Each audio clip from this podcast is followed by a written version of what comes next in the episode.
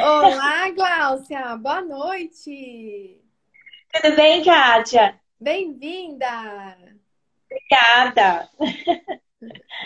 Que prazer estar aqui com você. Primeiramente, obrigada pela confiança, obrigada por estar conosco lá no programa, no programa Baby Nutri.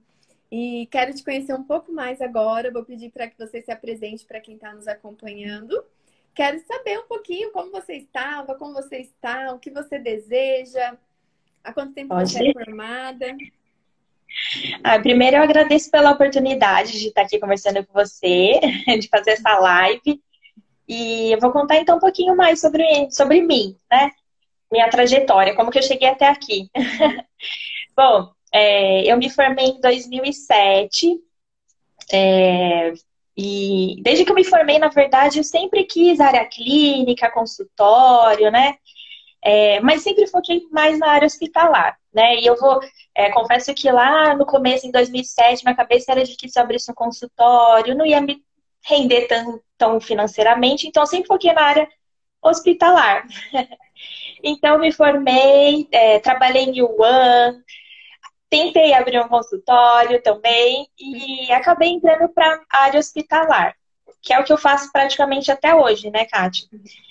Então, quando eu me formei, eu consegui uma oportunidade de emprego, trabalhei é, por volta de sete anos em, em área de, de, hospital mesmo, uhum. atendendo paciente internado, atendendo gestante, atendendo criança na pediatria, UTI neonatal.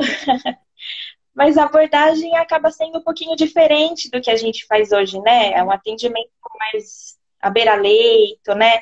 Mais rápido, né?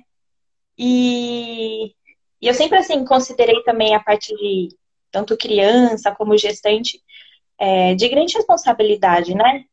Criança e gestante, assim, eu, enfim, eu não me sentia tão capacitada. Mas, enfim, fiquei sete anos, praticamente sete anos na área hospitalar, Acabei, fiz pós-graduação em nutrição clínica também, nesse, período. E depois eu acabei mudando de cidade. Eu sou de São Paulo, estava em Jundiaí, aí eu me mudei para Sorocaba, que é onde eu estou hoje. Me casei e aí eu pensei, ah, eu acho que agora é hora. Eu queria mudar um pouquinho da minha área também, né? E aí eu tentei um outro, um outro tipo de emprego.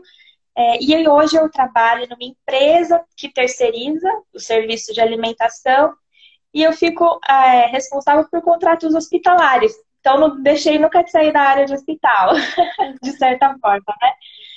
É, só não atendendo tão assiduamente como eu fazia, né? E, bom, estou ainda nessa empresa, pretendo ainda continuar, né? Que é o que é, financeiramente para mim é agora o que eu preciso, né? Uhum. Porém, é, no começo do ano, né, acho que é, vocês já sabem também, no começo do ano eu descobri que eu estava grávida, já estava planejando a minha gravidez. E aí, novamente, eu falei, ah, eu ainda preciso fazer aquilo que eu quero, uma coisa que me dá mais prazer ainda, né? E aí, e eu gosto de atender, gostava muito de atender paciente em hospital, né? E eu não atendo, mas eu sinto uma falta, bastante falta. Uhum. E aí eu decidi me aprofundar foi onde eu fui buscando conhecimento e acabei te encontrando, né, Kátia? encontrei você, encontrei você, me apaixonei mais ainda, falei, ai, que delícia, né? Muito bom. E aí, quando na primeira oportunidade que você fez um workshop, né, eu participei e nem pensei duas vezes de fazer, de fazer minha inscrição no seu programa, né, que é o que a gente está participando hoje e que eu tô amando. tô amando, acho que parece que a gente se encontra, né? Me encontrei e falei, agora é aí. Então, acho que unir também é, o meu, né, a, a, minha gestação, que deu, acho que eu falo que meu filho foi meu incentivador, me deu uma, uma virada aí profissional e que me fez encher mais os meus olhos, assim, para essa parte de materno infantil. Que lindo! Lá, você tá de quantas semanas? 32. Que lindo! Parabéns! Obrigada, Kátia. Ah, que lindo! Que lindo e que alegria e privilégio, né? Compartilhar dessa fase tão importante para você, poder fazer um pouquinho Sim. parte disso. A gente está tendo várias discussões tão importantes lá, né? De criação, de respeito, de confiança, de quebra de paradigmas, e acho que isso para o nosso crescimento pessoal, ele também faz muita diferença. E que privilégio nosso de estar tendo toda essa, essa discussão com pessoas incríveis no programa e essa troca antes de sermos mãe. Porque a gente vai é poder ter um novo olhar, né? Eu costumo dizer, isso já é sabido, né? Sabido que é, a gente aprende ou pela dor ou pelo amor. E eu conheço muitas pessoas que vêm para esse universo do respeito, do parto adequado, humanizado, da amamentação, ou porque tiveram uma má experiência, né? Tiveram um parto uhum. roubado. Aí na segunda oportunidade que eles querem fazer diferente. É, e uma vez eu tive esse despertar, porque para mim era tão comum, eu já sou tão mergulhada nisso, sou apaixonada por amamentação. E a Melina Caldani, que é uma amiga muito especial, né? Minha mentora do BLW, aprendi muito com ela, uma mãe muito estudiosa. A gente estava dando um curso juntas e ela olhou para mim e falou: Nossa, Kátia, que privilégio seu, porque ela está na terceira é, maternidade, né? No terceiro filho. E ela teve um parto roubado, teve uma amamentação muito difícil e depois uma alimentação complementar muito né, total, sem confiança. E aí ela descobriu, mas ela teve que passar por bastante dor. Ela falou: Olha que lindo, e eu não, né, não sei lá, tipo, isso não era tão presente em mim, era natural. E a gente não se dá conta, né? Que privilégio da gente estar tá tendo todo esse conhecimento antes da nossa experiência. Claro que é cada experiência é única, isso uhum. não é uma garantia de que a gente não vai ter dificuldades, muito pelo uhum. contrário. Ah, isso são desafios que todos nós vamos passar por qualquer fase, em qualquer momento da vida, e é para nos engrandecer, nos fortalecer, né? Temos que ser gratas também pelos desafios. Mas a gente tem já muito é, empoderamento de saber o que a gente deseja. Então a gente vai ter mais força, mais coragem para superar, né? Aí já digo que você e o programa me ajudou bastante, né? É realmente um privilégio antes, na, na gestação e antes de ter a experiência de amamentar, né, de ter meu filho, poder ter toda essa bagagem que você está passando para a gente, é mais, é, dá, dá, um certo alívio, né? Dá uma segurança, encoraja, né? Então, eu mudei bastante minha visão, né? Através do conhecimento que você tem passado lá no programa para gente. Então, profissionalmente, pessoalmente, indiscutível, né? e Gláucia, é, nós tivemos a... Deixa eu confirmar aqui, porque eu tenho né, uma live eu não consigo muito lembrar o nome das pessoas, tá? Isso já, é, já, é, já me acompanha faz algum tempo. A Camila Barbosa, né, que ela nos disse que ela mesma tinha também vários mitos e crenças em relação à amamentação. Que ela estava se abrindo para isso, né, desmistificando muitas coisas, enquanto pessoa também. E que importante, e porque a gente carrega, porque muitas coisas são culturais e a gente vem, aprende de geração em geração e a gente e, e muitas vezes é muito forte, predominante isso, né? E a gente faz e acredita e muitas vezes dá certo. então uhum. acaba virando uma verdade, só que muitas vezes também pode atrapalhar. E você tinha algum mito da amamentação? O que, que você já sabia desse universo, assim, enfim, o que, que você queira compartilhar, que foi um despertar? Olha, eu sempre ouvi que é, era um pouco difícil, poderia ter os seus problemas aí, né? Alguma intercorrência na amamentação, a gente sabe que tem, né? Uhum. E que é comum, né? E aí, é, para mim, abriu mais um pouco a mente e saber que isso pode acontecer comigo também, né? Ou com qualquer pessoa mais próxima também, a qual eu também vou poder ajudar. Então, é, então, assim, é, tudo que a gente até vem aprendendo no, no programa, né? Todas as intercorrências, do que o leite pode empedrar, engurgitar, a ordenha de alívio, Kátia, que você também me apresentou, porque eu, é, foi um, um clique aqui para mim que para eu ficar já mais atenta também. Então, várias coisas que você tem falado acabou é, não, não, não que chegaram a ser um mito, mas entendo que para mim era um pouco falta de conhecimento mesmo da amamentação, uhum. né? Onde eu trabalhava, eu atendia gestantes, mas o meu hospital ele era parceiro da, do banco de leite. Então, havia uma equipe específica para isso. Eu cheguei a fazer curso de amamentação, mas eu não atendia. Então, eu não tenho essa prática, né? Entendi. Então, eu fui aprendendo um pouco com elas, mas aprendi muito mais agora que eu acho que eu estou me dedicando muito mais ao assunto, né? Que uhum. agora é, surge mais ao meu interesse, agora sim é de minhas responsabilidades, antes não era. Então, é, acho que eu achava também que a amamentação tinha suas intercorrências, mas era um pouco mais simples. Eu sei que ela, apesar de toda a preparação, né, que a gente sabe que não precisa preparar especificamente para amamentar, mas eu achava que pudesse ser simples, né? Ó, eu acho que eu tenho esse conhecimento, vou fazer a pega certinho. Não, muitas coisas podem acontecer. Uhum. Então, Sim. Que me ajuda bastante. Glaucia, é perfeito, porque é, a gente precisa desromantizar tudo, a maternidade, de forma geral. Né? Amamentar uhum. é o melhor, é indiscutível, é possível, mas nem sempre é simples. Né? Sim, pode é ter muita dor, pode ter muito, muitos desafios. E quando a gente se abre para isso, a gente está mais preparada. Eu, eu tenho a Nath, que é uma amiga Nutri muito próxima, né? Amiga materna infantil também, e ela é um exemplo bem clássico, ela fala isso muito abertamente. Eu aprendi uhum. na faculdade a amamentação e só. E eu me preparei para o parto. Ela se preparou para o parto, estudou o, par o parto, porque ela achou que ela ia parir e ia amamentar. Que ia ser natural, colocou o bebê, sugou, mamou.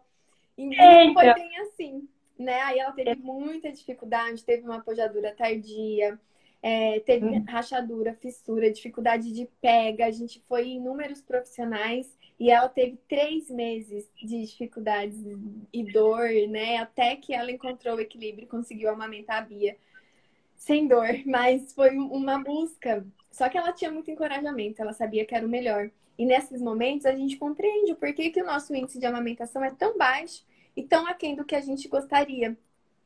Porque muitas vezes é, essa mãe não tá tão encorajada. Ou vem alguém e fala uhum. que o leite de fórmula é até melhor. Não, pra então. quê? Dá uma madeira, resolveu tudo. Então, se ela não estiver muito confiante, né, é muito difícil transpor se ela é, ainda por cima não tiver uma rede de apoio. Mas uma rede de Exato. apoio verdadeira, que vai segurar na mão dela e vai falar: vamos juntas, é possível, você vai conseguir. Porque é isso que vai fazer diferença. Então, que bom. Eu desejo uma lua de leite maravilhosa para você, um parto maravilhoso. e não hesite em buscar apoio, né? Porque a gente é profissional, mas a gente, quando é mãe, quando tá na pele, a gente só é mãe e, a gente precisa de apoio também. Exato, exato. Estando na, estando na pele, a gente vai saber realmente como é, né? Hum. A confiança eu tenho, estou buscando conhecimento, né? Na prática, eu tenho tem a minha rede de apoio, que eu sei que o pessoal vai me apoiar aqui. E também tem as, as, as colegas do programa também, que também dão todo o apoio pra gente também, né? Uhum, uhum, sim. Aí você vai poder compartilhar lá, falar dos seus desafios. Uhum. Que lindo. Obrigada por, por estar com a gente. Fiquei muito feliz mesmo de te conhecer um pouquinho mais. E agora eu quero saber se você tem dúvidas aí, anotou alguma coisa. Eu anotei algumas dúvidas, né? É, mas o que eu queria falar é que assim, o programa ele tem sido muito eficiente pra gente, né? A gente está mais na metade do programa, né, Kátia? Uhum. Hum, praticamente na metade do programa, então muito, os encontros semanais estão sendo muito bons, né? A troca que a gente tem com as meninas também no final do curso, né? Porque a gente tem ali duas horas, mas a gente extrapola esse horário e fica batendo papo e tirando nossas dúvidas, né? Além do grupo também de Facebook, que ajuda muito, e o contato que a gente está tendo fora, né? Uhum. Também ajuda muito. É, eu separei aqui algumas dúvidas até por tema, então é, algumas perguntinhas aleatórias a gente vai conversando. Uhum. Tá? É, uma das minhas é, curiosidades, vamos dizer assim, da sua experiência, né? É que uma das nossas colegas até falaram que 90% dos pacientes dela era de introdução alimentar. Né? E a gente está entre gestação, amamentação e introdução alimentar. Eu gostaria de saber qual que é a maior incidência de procura de pacientes. Qual que são as gestantes? São as mães que procuram realmente é, é, saber mais sobre amamentação ou é introdução alimentar? Eu gostaria de saber onde surge mais dúvida, onde que você, é, da onde vem dos seus pacientes, né? Ótima pergunta. Eu acredito que nós, enquanto nutricionistas, precisamos é, é, tomar posse da amamentação. Porque uhum. os pais, eles ainda hesitam em procurar o nutricionista para o suporte da amamentação. E a gente é. pode fazer isso desde a gestação. Falta a gente uhum. nos colocar como conhecedoras né, da amamentação. Porque a amamentação é, é, o nosso principal material de trabalho, vamos dizer assim, que é o leite materno. Exato. E, infelizmente, a gente não tem esse preparo na faculdade. A gente sabe que o leite é bom, mas a gente não sabe as dificuldades, a importância, a prevenção. Então, a gente, enquanto nutricionista, e principalmente enquanto nutricionista materno-infantil, precisamos divulgar isso, né? Nos colocar como profissionais que apoia, que incentiva, que temos a importância na, na prevenção das dificuldades, principalmente depois se o nutricionista não quiser se aprofundar no manejo, mas que tenha parceiros, que saiba indicar esse profissional, essa mãe, para que vá no profissional ideal, né? Que tenha esse uhum. acompanhamento da melhor forma possível então a gente pode e deve ter essa demanda, mas o que eu vejo na minha prática eu tenho, eu atendo bastante amamentação porque eu me posicionei há muito tempo uhum. assim, mas eu sei que ainda é uma demanda muito pequena no consultório de nutrição tá. materna infantil. Então que a gente possa fazer esse diferencial também e levar a amamentação desde a gestação. Então seria gestação uhum. e alimentação complementar. Eu atendo mais amamentação e alimentação complementar. Eu atendo gestantes também, elas já procuram para fazer o acompanhamento, né? E, e, é importantíssimo porque quando ela compreende, ela fica com você até a amamentação e até a alimentação complementar. Mas que a gente possa, então, nos posicionar como sim, somos importantes e levar isso para a prática clínica, porque cada vez mais a gente vai conquistar esse público também. Então, a demanda maior hoje é a alimentação complementar, porque acho que a gente tem esse vínculo, né, da nutrição com o próprio alimento em si, mas a nutrição, ela é essencial mesmo antes da gestação, no período pré-gestacional, no período da gestação, da amamentação e da alimentação complementar. E claro que se estende. Mas, é, sim, a demanda da alimentação complementar é predominante. É predominante, né? Onde é, é, essa foi minha curiosidade, porque é onde acredito que as mulheres acabam se preocupando mais. Sim. Mas a gestação e a amamentação, claro, né, são tão importantes, eu sinto que realmente deveria ter uma busca maior, né? Uhum. Ou talvez estão buscando outros profissionais também, né, Kátia, na, na gestação, é, ou é, realmente dando mais prioridade à amamentação e introdução alimentar, basicamente, né? Então, Sim, eu acho que falta a gente divulgar isso, né? Olha, estamos aqui. Se você está com dificuldade, ou se você está insegura, ou se você teve alguma orientação de complemento, ou desmame precoce, né? Eu posso te ajudar. Eu sou nutricionista, pode vir. Não, não trabalho só com o alimento, eu trabalho com leite materno também, né? Exato, exato. É, é nos posicionar, né? E falando em amamentação, é, que é muito importante e é um assunto bem interessante assim para gente. Eu, uma das perguntas que eu coloquei aqui é exatamente sobre é, como, é, é, de certa maneira, nós que somos, nós que trabalhamos com, com essa área, é, nos capacitar. Como que a gente se capacita, né? A gente está fazendo seu curso, que é super esclarecedor, mas eu sei que você também tem um, uma certificação também, né? Em amamentação, uhum. que você, um curso que você dá, certo? Uhum. E também eu vi que tem é, selos de qualidade, como se fossem selos de qualidade de certificação em lactação, enfim. E aí eu gostaria, como eu pretendo é, estudar um pouco mais nessa área, o que, que você sugere que a gente faça para desenvolver um pouco mais nessa parte? Tá. É, no programa a gente já viu bastante coisa né? De, Já. de demanda de consultório, de prática clínica de consultório. Se você desejar ir para um aprofundamento, que é tratar as dificuldades mesmo, né? Como que eu vou tratar uma fissura avançada? Como que eu vou tratar uma mastite, ah, uma obstrução mamária? Aí eu sugiro que você faça um curso de aprofundamento com profissionais que só é. fazem isso. Aí, a demanda da amamentação é, eu começaria por colocar em prática. Ver na sua certo. cidade, onde você pode acompanhar essas mães, onde você pode ver de perto. Agora você vai estar nesse universo.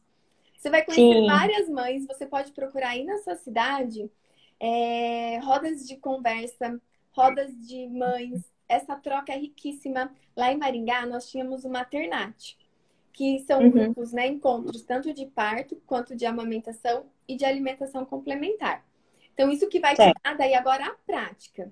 Né? A certificação uhum. é também um conteúdo mais teórico de consultório, do, da demanda do consultório. Então, existem essas diferenças de, de um aprofundamento, que aí você vai fazer com outros profissionais que só trabalham com amamentação, Uhum, Mas com okay. o conhecimento do programa, eu começaria a pôr a mão na massa, a procurar rodas Sim. de apoio, grupos, para você conquistar agora essa parte prática. Não sei se isso é assim, porque a demanda do consultório vai ser mais sobre encorajamento, é, prevenção, ordenha. Então, essa demanda vocês já conseguem fazer. Só falta agora encorajar uhum. e colocar a mão na massa mesmo. Exato, tá bom. Vou fazer dessa forma. tá certo, Kátia. É, vamos lá. outra pergunta que eu separei aqui, que eu gostaria de saber qual foi o, a gente tem nós aqui né que estamos começando a gente tem bastante desafio pela frente para enfrentar uhum. você já está bastante tempo na área eu gostaria de saber qual foi seu maior desafio e qual ainda é o seu maior desafio se você enfrenta isso é, no seu consultório? Como, como que funciona? Uhum. Ótima pergunta. Sim, sempre vamos ter desafios. Estou passando por um desafio agora, né? Vou passar por um desafio agora, porque eu saí da minha zona de conforto. Eu estava há 16 uhum. anos em Maringá, eu já tinha um, é. um público lá forte, eu atendia a região de Maringá. E agora eu mudei uhum. de cidade, então eu vim para uma cidade que eu não conheço ninguém. Não conheço Sim. ninguém, nem nada mesmo, né? Para falar que eu não conheço ninguém, é, eu conheço uma seguidora que me chamou, que me segue há muito tempo, que eu já conheço os dois filhos dela virtualmente, vi nascer os dois filhos dela. E ela se prontificou, né? A gente vai se conhecer quando tudo isso passar. Mas eu não conheço ninguém, não tenho referência, eu não tenho parceiros, eu não tenho nada. Então eu me desafiei a realmente começar aqui do zero. Uma nova cidade, exato. É um desafio realmente. É, que não deixa de ser um desafio inicial que a gente sente lá no início. Porque quando eu me formei, eu acho que o maior, maior foi me sentir insegura. Uhum. Eu, não, eu não me sentia pronta para atender. Então, eu acho que superar isso foi o maior. Mais do que não ter clientes, né? De começar o consultório, foi muito mais conquistar a confiança. Acho que a uhum. gente também é muito exigente, né? A gente, a gente espera estar muito pronto e depois a gente vai entendendo que é o caminho que nos prepara, que é a jornada que vai nos deixando é, encorajados, uhum. que esse perfeito e essa prontidão não existe, ela é conquistada e cada vez mais, porque isso não para. Né? A gente se prepara para um tá. desafio e surge outro, e surge outro, e surge outro. E a gente nunca Verdade. sabe tudo. Então, é, sempre serão novos aprendizados e novos desafios. Acredito que seja esse mesmo, o inicial de superar a insegurança para dar o primeiro passo, porque uhum. foi muito desafiador. Eu já comecei, uhum. a minha primeira vez que eu falei em público foi no auditório uhum. para profissionais. Então foi muito difícil. Foram três dias de curso, sexta, sábado e domingo. Eu não dormia, de sexta para sábado eu não dormia, de sábado para domingo eu não dormia, porque foi muito desafiador, mas foi muito importante. E... Aprende, né, Kátia? Vai aprendendo, né? Uhum. Desafio é importante para a gente crescer, né? Tem que ter, uhum. sempre, né? Uhum, sim. E, e acredito que seja esse mesmo. Depois, os, os, as outras demandas de consultório, quando a gente tem dificuldade com alguma coisa ou é, não sabe mesmo, é, não tem problema nenhum em falar, mãe, vou estudar isso e vou te retornar quero te ver, vou te dar esse retorno seguro, sem problema algum. Eu acho que isso nunca foi uma dificuldade para mim. É, uhum.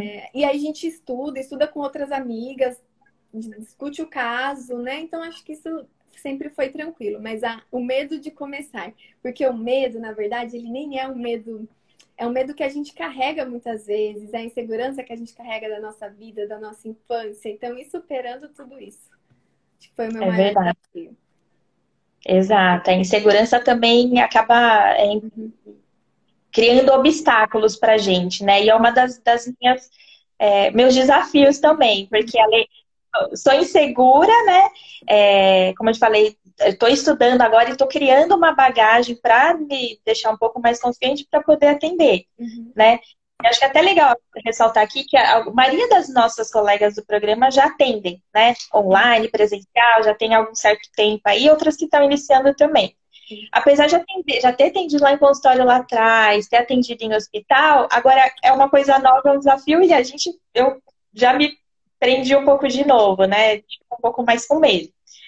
É, mas tem que superar, né, Kátia? Tem que superar e sempre dar o primeiro passo. O meu primeiro passo foi fazer o curso, né? Buscar o conhecimento é, e estudar para poder uhum.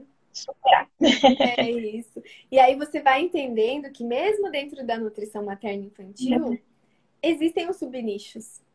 Né? Que Exato. mesmo dentro da materna infantil, a gente não vai conseguir abraçar todo mundo. E cada vez uhum. mais a gente vai entendendo a importância da gente aprofundar, nos dedicar. Imagine quando a gente atende todos. Então, Exato. isso vai ficando cada vez mais é, relevante e importante para a gente, porque está diretamente relacionado com os resultados, né? Com o resultado de quem a gente atende, das famílias que a gente atende e os nossos resultados. Então, que bom, uhum. e espero que seja só o início, né? A sementinha Ótimo. aí da jornada que você está iniciando. sementinha, realmente. Aí, agora é só seguir Agora eu só não estou atendendo também, Kátia, por conta do. Né, é, tem o meu trabalho que eu te falei fixo, mas também por conta daqui um mês e meio aí o neném já nasce. Então aí eu vou esperar licença e depois eu é, de fato começo a atender, né? E, mas em paralelo, além do curso, eu tô é, engajada bastante, no, me engajando ainda no Instagram, tentando superar alguns desafios de timidez para fazer live, né? Ou para postar vídeo. Então, estamos. Estou tentando progredir aí nessa parte, que você tem ajudado bastante também. Uhum.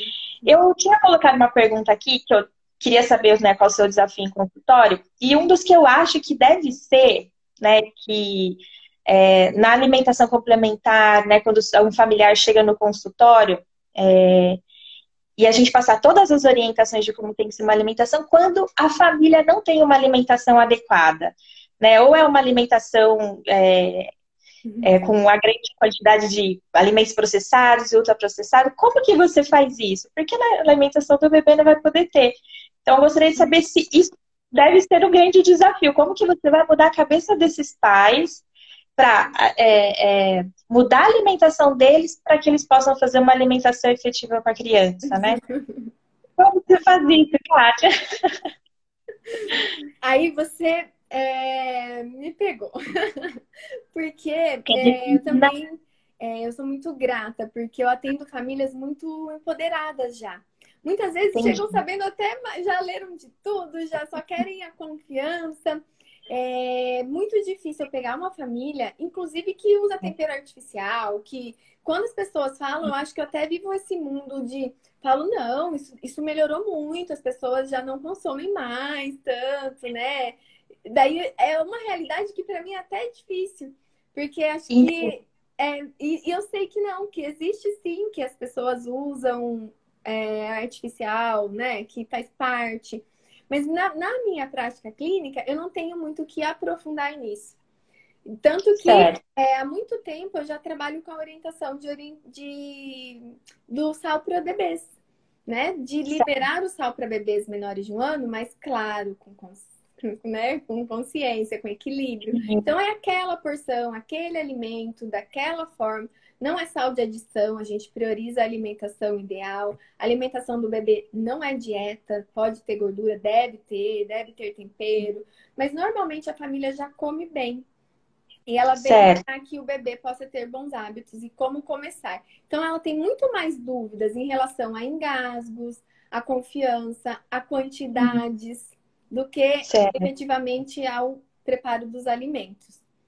Então, talvez Entendi. eu não seja a melhor pessoa para ir nesse além, tá? Porque é um trabalho que a gente sabe que é lento, que não é Sim. dia para noite, mas que é possível e que através da alimentação do bebê a gente consegue melhorar muito a alimentação da família, né? A gente Sim. percebe isso cada vez mais, não só da família, mas do irmão, das pessoas próximas que ficam motivados, incentivados, pelo menos a experimentar, a participar, a melhorar. E é o melhor momento, é a melhor, né? É, tem motivo uhum. maior do que a gente melhorar a nossa alimentação, porque a gente vai fazer o melhor para os nossos filhos.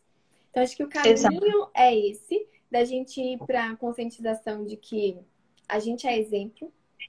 Então, uhum. isso é indiscutível. Por mais que a gente queira que o bebê faça de uma forma, mas ele vai nos ver fazendo isso arrasta, uhum. é, é predominante. Então, ir conscientizando da importância dos pais serem exemplos, né? E, além disso, tem também a questão do comer em família, do compartilhar, do pertencimento. Então, é essencial, né, que a família tenha. E por mais que eu acredito muito que se a mãe levou até um profissional, se a mãe buscou mais orientação, ela está disposta a dar um primeiro Sim. passo. Sim. Né? E aí a gente, com carinho, a gente fala, a gente faz as orientações, as substituições aos pouquinhos, porque nada funciona né, com imposição de um dia para o outro. E com pequenas, uhum. com pequenas modificações, talvez ela, não, ela nem sabe um, um óleo melhor. Isso é um passo simples né? De Exato. E reduzindo sal, re... substituir os temperos artificiais pelos temperos naturais. Por isso que uhum. também entra a nossa prática clínica, né? De ir pessoal. Eu acho essencial que o nutricionista saiba cozinhar. Eu lembro na minha uhum. faculdade que muitas pessoas falavam: ah, não, chegou a aula, não sou cozinheira. Queria mais a parte clínica, né? E atendimento e tal. É, e lendo engano, porque faz toda a diferença a gente saber cozinhar. E saber cozinhar é algo lindo, né? Não tem nada de, de ruim nisso, muito pelo contrário. E quando a gente sabe cozinhar, a gente consegue transferir isso de uma forma muito diferente. O meu ah, exemplo ah, aqui na minha casa, eu sempre comi muito simples, muito simples é, é comida da terra, assim. É uma mandioca cozida, é uma carne, é uma salada. É, até foi engraçado que eu peguei um, uma carona para ir para quando eu voltei, né, para a cidade dos meus pais.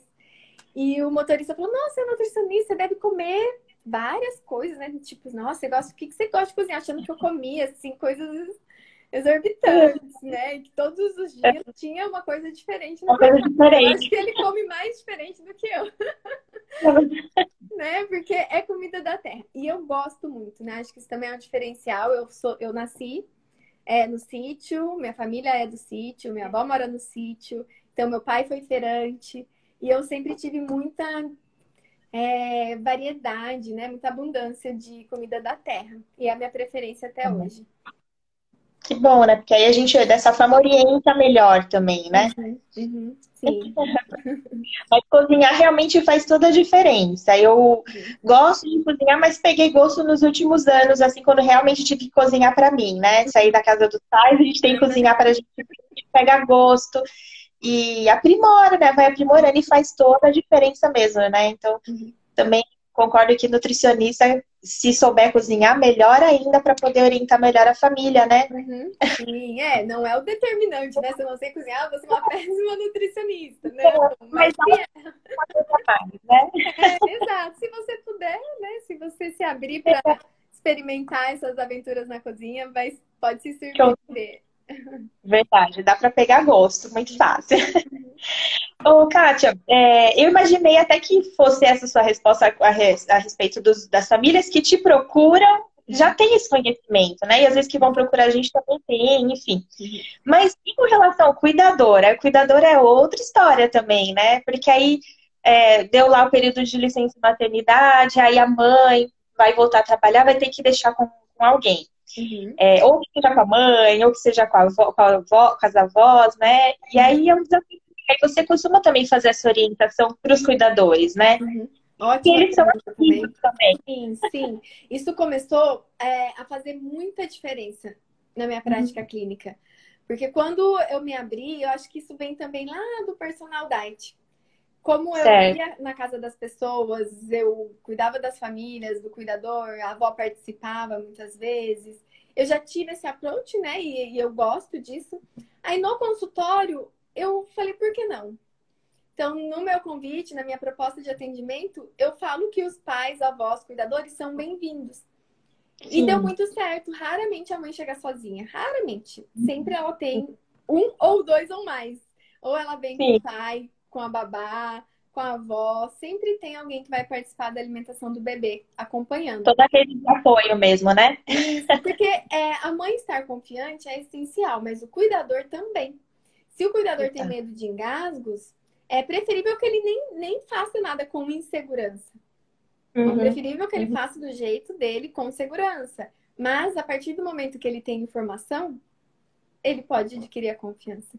Então, aí ele participa, ele escuta as orientações, e aí é um direito da mãe também, né? Porque agora ele está bem informado. Então, agora ela tem também como cobrar isso dele, né? Porque em qualquer dúvida também, a gente se coloca à disposição.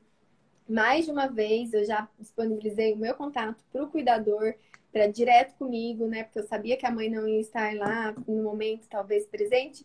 Então, é importante daí eles participarem também. Faz e eles te procuram bastante pós-consulta, entra em contato, pergunta, tiram bastante dúvidas também?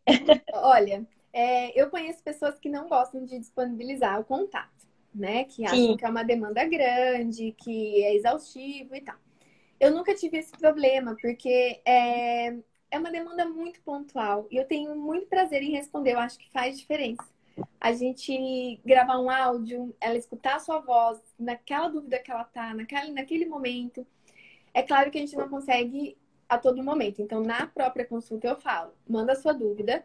Eu não vou responder de imediato, muitas vezes, porque eu estou em atendimento, eu estou trabalhando, mas eu vou responder uhum. o quanto antes. Já tiro a expectativa de que vai ser uma uhum. resposta imediata, né? E aí eu me programo para responder é, WhatsApp. Mas normalmente é pelo WhatsApp, tá? É, eu não, tá. nunca fiz a, por e-mail, mas é, já tenho experiências de amigas, né, que compartilham, que acharam que ia ser uma boa opção, e aí quando viram a demanda por e-mail era maior ainda, porque vinha mais texto junto e a dificuldade de responder. Né? Eu já sou mais do, do áudio, de falar. Eu prefiro do que escrever. Fica mais pessoal, né? E acho que a resposta fica mais rápida também, né? Do que um e-mail, né? Sim. Fica menos formal, né? Tem que ter uma intimidade, vamos dizer assim, né? uhum. é, uhum. realmente mais pessoal com, com é. o seu paciente, né? E sabe também o que faz diferença que, que né, para mim, é, eu não abro mão. Eu sempre uhum. falo, olha, se não tiver dúvida, me manda também, eu fico feliz em acompanhar.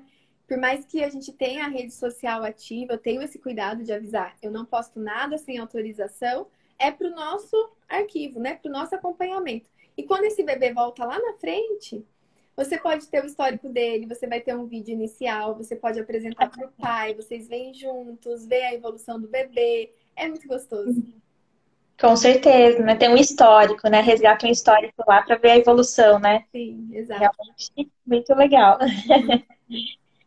Bom, vamos lá. Deixa eu ver se eu tenho várias perguntinhas aqui, hein? Eu vou continuar já na linha de consultório, que depois eu queria contar algumas outras coisas para você também é, a gente também tem conversado bastante lá, né, sobre perda de peso do bebê. E é uma das coisas que eu tenho dúvida e que eu tenho medo de pegar alguns casos assim, que vai até o, o tema dos nossos encontros, né? Então, chega o familiar, né, chega a mãe, tá amamentando, tudo, a gente já tá encorajada, né, desmistificada, mas o bebê tá com perda de peso. E aí eu gostaria de entender melhor é, quais são se há realmente uma sequência de estratégias que a gente tem que seguir. Né? Que a gente sabe que está lá no começo e aí já indica uma fórmula, né? Que a gente até estava falando. Uhum. Mas qual que é uma sequência de, de orientações, de estratégias que a gente tem que passar para a família, né? É, analisar pega, sucção, e aí, que mais, né? É, qual que é a sequência que você, que você toma? Tá.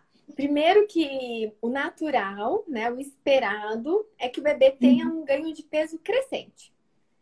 Né? Certo. Que ele não perca peso, né? Que ele não reduza o peso, então que ele tenha um uhum. ganho de peso crescente. O quanto ele vai ganhar não é um indicativo de que tenha algo errado. Por exemplo, uhum. a gente uhum. tem a média de 20 a 30 gramas, né? Mas a gente sabe que tem bebês que ganham menos do que 20 gramas por dia e tá tudo ok. É, eu já tive a indicação, apresentei o caso clínico para vocês da Yasmin, que ganhou 18 gramas por dia. Sim. E aí foi orientado uma introdução alimentar precoce ou um complemento. E uhum. ela esbanjava a saúde, né? Ela só era uma bebê pequena.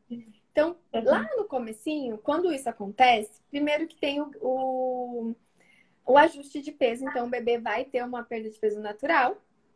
Uhum. Ok. Depois ele recupera, ele se hidrata e depois isso se mantém. Quando o bebê está em livre demanda, é natural que ele ganha é, sem, sem. Como eu vou fazer? Sem uhum. dúvidas. Né? Então, a gente não precisa pesar o bebê, porque se ele está em livre demanda, se ele está recebendo leite materno exclusivo, ele está ganhando o peso ideal. Agora, se tiver restrição de mamadas, pega insuficiente, é, mais fraca, né? Daí ele mama, pode até mamar com frequência, mas a mamada não é eficiente. Então, isso pode comprometer, mas que não tem ligação com o leite da mãe, mas com o manejo da amamentação. Aí a gente vai é. investigar. E existe um caminho longo de inúmeras alternativas para a gente esgotar todas antes de pensar em complemento. O que uhum. acontece hoje é muito prescrição e menos orientação. Muitas vezes o profissional nem olha para mãe e bebê, só pesa. Ah, ganhou pouco peso. Ou tá abaixo da curva, compra esse leite. Né? Esse, esse deve ser o último passo, em caso de real necessidade. Então, existe uhum. um percurso longo. Qual que seria? Avaliar a sucção, primeiro fato. Uhum. E muitas vezes o bebê pode estar tá com a pega adequada, né? A gente avalia, tá adequada, mas tá fraca. Por isso certo. que se continuar e persistir, a gente avaliar que tá tudo ok e persistir, uhum. a gente caminha para fono. Que às vezes precisa de algo a mais para fortalecer a sucção do bebê. Ok. E ajustado isso, é o primeiro passo. Depois, como essa mãe entende a livre demanda? Porque ainda a gente carrega o mito de horário determinado, de tempo cronometrado, é, 15 minutos em uma mama, 15 minutos na outra. Todas essas interferências atrapalham o curso natural e o manejo da amamentação e a livre demanda e, e a fisiologia da amamentação, porque ela não é só importante para nutrir o bebê, ela é importante para manter o aleitamento materno. Então, fazer uhum. essa orientação adequada, tranquilizar essa mãe, que é a demanda, livre demanda é a do bebê, e para ela uhum. se conectar com o bebê. Então, talvez, é, é né, muito. Até as pessoas que depois mergulham nesse mundo e já passaram por uma má experiência, elas têm algumas um diário, um caderninho onde anota horário, anota qual foi a última uhum. mama. Gente, tudo isso é, não traz leveza, né? A gente tem que olhar para o bebê, não é olhar para o relógio, não é olhar para o papel, é para o bebê. Essa conexão também é importante, essa entrega também é importante. Então, confiar, conectar, garantir a livre demanda, que a gente não tem que se preocupar com o peso. Daí ele vai ser crescente, uhum. independente se for 18 gramas, 20 gramas, 22 gramas, 30 gramas, porque a gente não só escuta a, a desconfiança no baixo peso, mas também no excesso de peso. Se o bebê tá gordinho demais, Bem. reduz as mamadas porque vai ficar obeso, né? A gente sabe que não é nada disso. leite materno previne obesidade. Então, o bebê deve continuar mamando livre demanda, mesmo que ele esteja acima da curva. Claro, né? Descartado qualquer alteração metabólica de ordem é, genética, enfim. Uhum, entendi. E em que momento a gente não orienta, mas é, sabe que é, haverá necessidade de entrar com uma fórmula mesmo. Uhum. É uma dúvida que eu tenho. É, até me perguntaram, né, se eu já precisei orientar essa fórmula, principalmente no manejo, no início. Eu nunca uhum. precisei, mas eu sei que uhum. em alguns casos pontuais pode ser que precise, principalmente naquele intervalinho. Se o bebê tá com risco, tá desidratado, ele não pode ficar desidratado, né? Não pode ficar dias desidratado, né? A gente precisa entrar com algo. E se aquela mãe é, tá com a dificuldade em adaptação na produção, a gente vai precisar de um leite. Agora, se ela está em produção de leite, a gente vai ordenhar o leite da mãe e uhum. ofertar no copinho para o bebê, frente a qualquer impossibilidade dele mamar no peito naquele momento. Então tem certo. também essas alternativas antes de pensar em complemento. Então o complemento ele não é essencial. Ele deve ser visto como um medicamento em caso de real necessidade mesmo. Tá? Então uhum. não é, existe um mundo ainda antes do complemento. Exato, né? Procurar bastante ajuda também, né? Da uhum. fono. Sim. Também comentou anteriormente no nosso encontro banco de leite, né? Então a gente tem bastante É... O banco de leite tem essa vantagem, porque eles fazem atendimento de ponta e, se for necessário, pontualmente, eles vão ter um pouquinho de leite lá. Né? A gente sabe que o banco de leite não distribui leite, não distribui leite para bebês a termo, sem risco nutricional, não consegue atender essa demanda, né? Mas faz muito bem o manejo da amamentação lá dentro. Com certeza, tá ótimo. É, vamos lá. Bom, deixa eu me focar aqui nas perguntas de mais específicas. Tá. Eu, eu tinha feito algumas perguntas mais específicas. Eu é, não sei quanto tempo a gente tem também, Kátia. Posso perguntar? Porque tem só mais uma e depois eu tenho. É, queria te perguntar sobre é, cursos de pós-graduação também, né? Porque uh, sinto essa necessidade de me aprofundar. Então, posso fazer mais uma pergunta específica? Não estou vendo horário. Então, era sobre a ordenha de alívio. Eu tenho muita dúvida sobre amamentação, né? E eu sei que muita gente que talvez está assistindo a gente aqui, mãe, ou nutricionista também, também tem, né? Quem nunca amamentou também, né? É, e está estudando, enfim. Você falou bastante da ordenha de alívio, e aí eu gostaria de saber com que frequência que isso acontece? Ela é sempre? É quando é nos intervalos? É quando a gente realmente, você dá aquele exemplo pra gente bem legal da bexiga, né? Uhum. Eu falei, é só quando o peito estiver daquele jeito? Então, eu queria que você me explicasse um pouquinho mais, uhum. se você me permite. Claro, ótimo, vamos lá. Primeiro que toda mãe deve ser orientada a fazer ordem, independente se ela. Vai precisar ou não, se ela tá com o peito engurgitado ou não. Ela teve o um neném, ela deve saber a importância da ordenha. Porque a ordenha certo. é preventiva. E ela uhum. é, dá um alívio muito importante e essencial para a mãe. E as mães muitas vezes têm medo de tirar o leite e faltar uhum. o leite. Então a gente não uhum. só precisa ensinar a ordenha, mas falar que é importante que ela tire leite e que não tem problema nenhum ela tirar leite.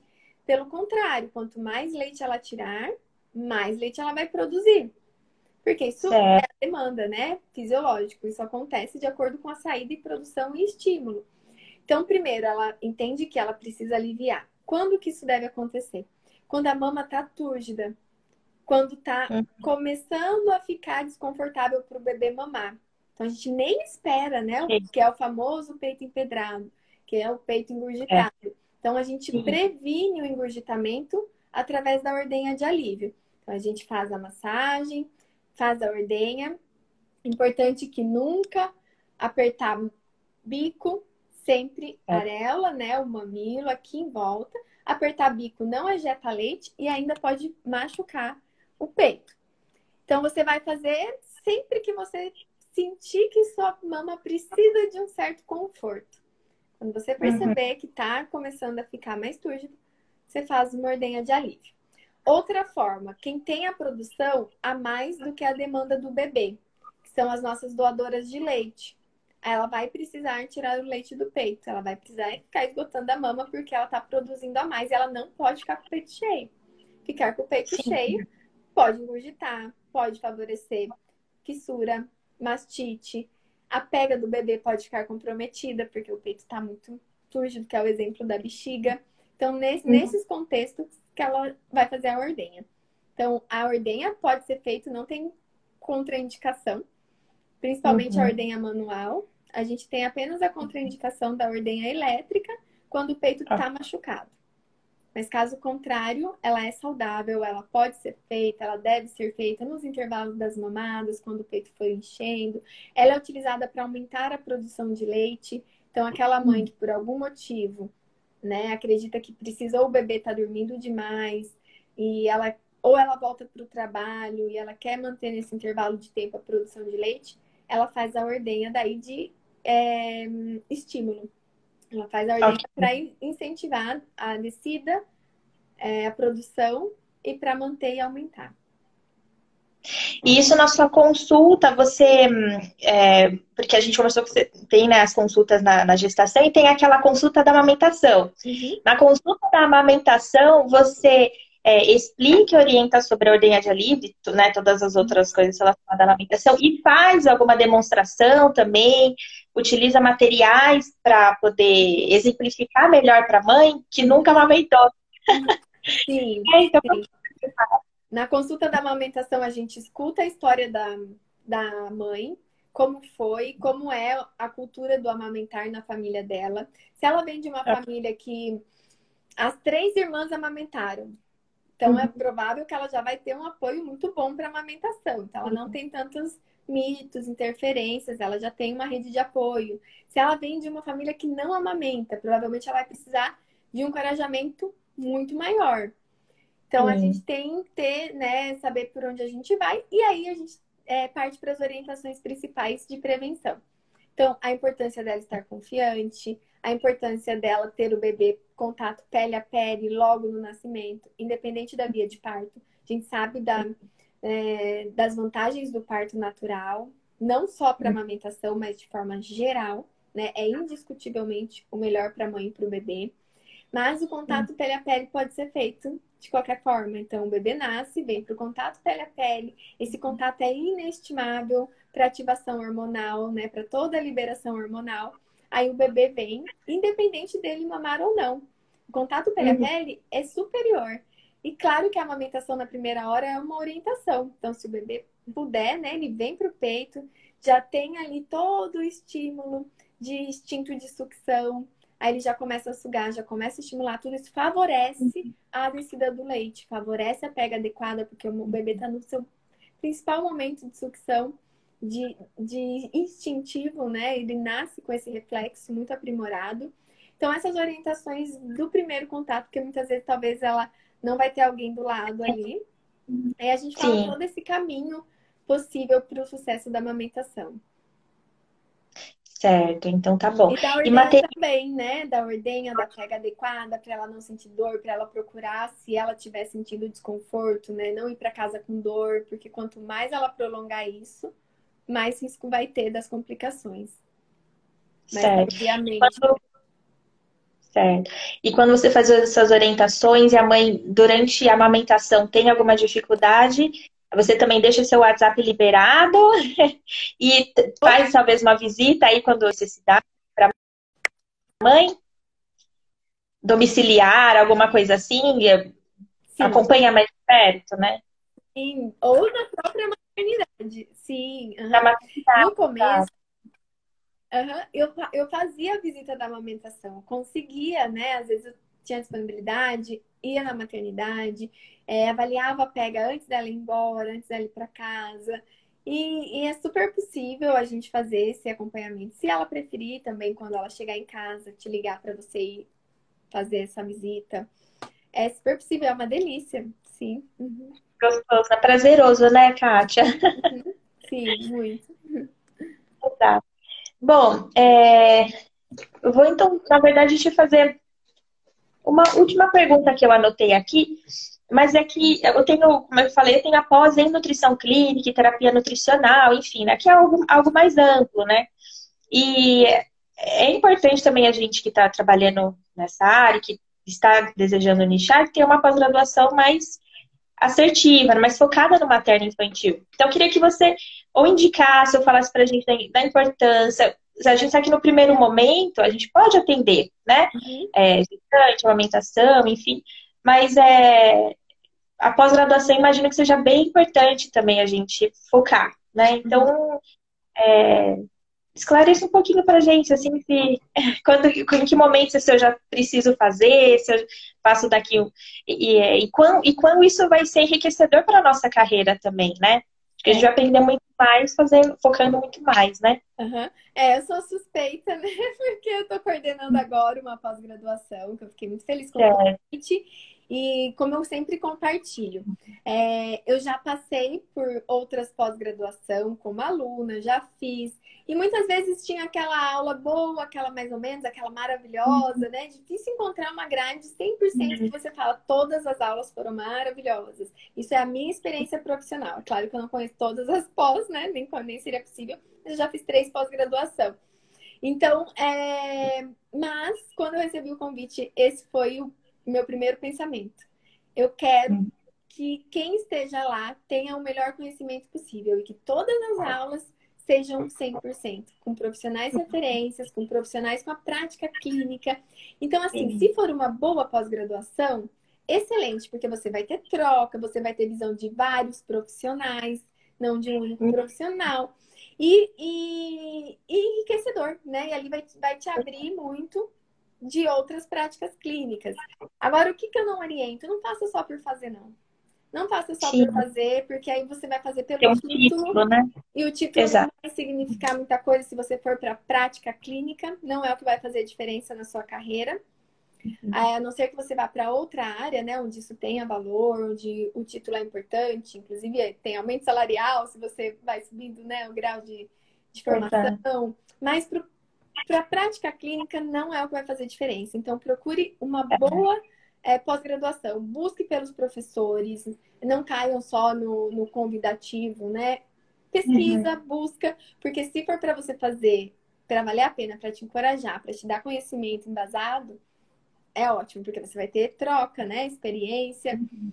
Mas se não, se for só pelo título, não faz não. Investe em outros cursos práticos que vai te dar muito mais confiança, né? Existem cursos maravilhosos, cursos de diversas áreas, com profissionais humanizados com discussão de caso clínico que vai fazer a diferença. Eu posso até, é, já indico, né? Vou colocar, inclusive, lá na comunidade para vocês, link de dois tá. cursos, dos próximos dois cursos. Ah, legal, ótimo. E, e é isso, acho que isso vale muito mais daí do que um simples título. Essa é Exato, é. com certeza. Então tá ótimo. Kátia, imagino que essas são as principais dúvidas que eu tinha para te perguntar. Não sei se eu esclareci, você esclareceu bastante tudo que eu precisava também.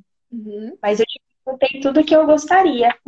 Eu quero te pedir agora para você deixar uma mensagem, então, para quem está nos acompanhando. Uma mensagem para os pais, para as mães, né? Agora que você está gestante, para os profissionais, sobre essa vivência que a gente está tendo juntas.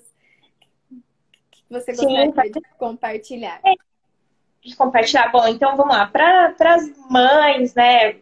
para quem está compartilhando, quem está assistindo a gente também, ou quem vai assistir, é, acompanhar realmente mais, né? É, estudar assim, mas adquirir cada vez mais conhecimento, porque é um momento único, né? Uhum. Então, tanto a gestação, a amamentação ou alimentação complementar, é, para mim é, é, vida, é a geração de uma vida. Então, quanto mais a gente se aprofundar de forma leve, né? Que é a forma até que você passe que nos faz é, é, é ter essa empatia com você é exatamente isso. É uma, adquirir autonomia, leveza, ser libertador, encorajar, tudo isso faz a gente se sentir tão confiante. Uhum. Né? Então, quanto mais a mãe buscar esse conhecimento dos profissionais corretos, né? das pessoas corretas, eu acho que vai ter um sucesso no melhor momento da vida dela, né? Uhum. É, e para os profissionais, acho que digo praticamente a mesma coisa. Então, buscar algo que nos faça sentir é,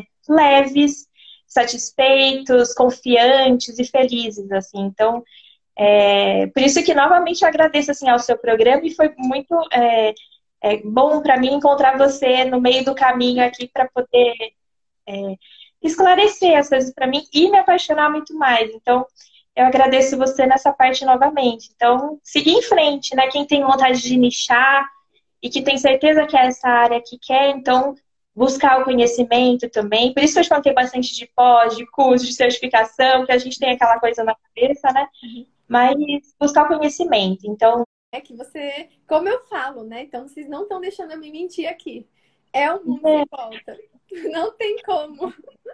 Não tem como, Kátia. Eu não me vejo mais uhum. fazendo, talvez, se precisar fazer outra coisa, a gente vai fazer. Mas assim, eu não me vejo mais pensando e, e tendo tanto prazer em em estudar alguma coisa como eu estou estudando agora e adquirindo conhecimento e não tem mais volta. Sim, é isso aí, que bom, fico muito feliz. É só o comecinho, você vai descobrir que é um universo lindo e que isso vai além, né? A nutrição, comer nem é o principal da alimentação complementar. A gente é. tem muito mais um contexto de comportamento, é, de curas interiores, né, de maternagem. Então, isso vai muito além quando a gente também pode agregar e trazer isso. É maravilhoso para o nosso crescimento pessoal e profissional. Então, que a gente nunca pare, né? Que a gente possa cada vez mais estar juntas, tendo essa troca, essa uhum. rede de apoio, porque a gente se fortalece e fortalece a nutrição materna infantil, né? Cada vez mais os pais vão ficando também encorajados a procurar orientação é, de qualidade, vamos dizer assim, porque às vezes eles aceitam, não tão satisfeitos, não tão felizes, né? Vê o bebê recusando e não sabe a quem procurar.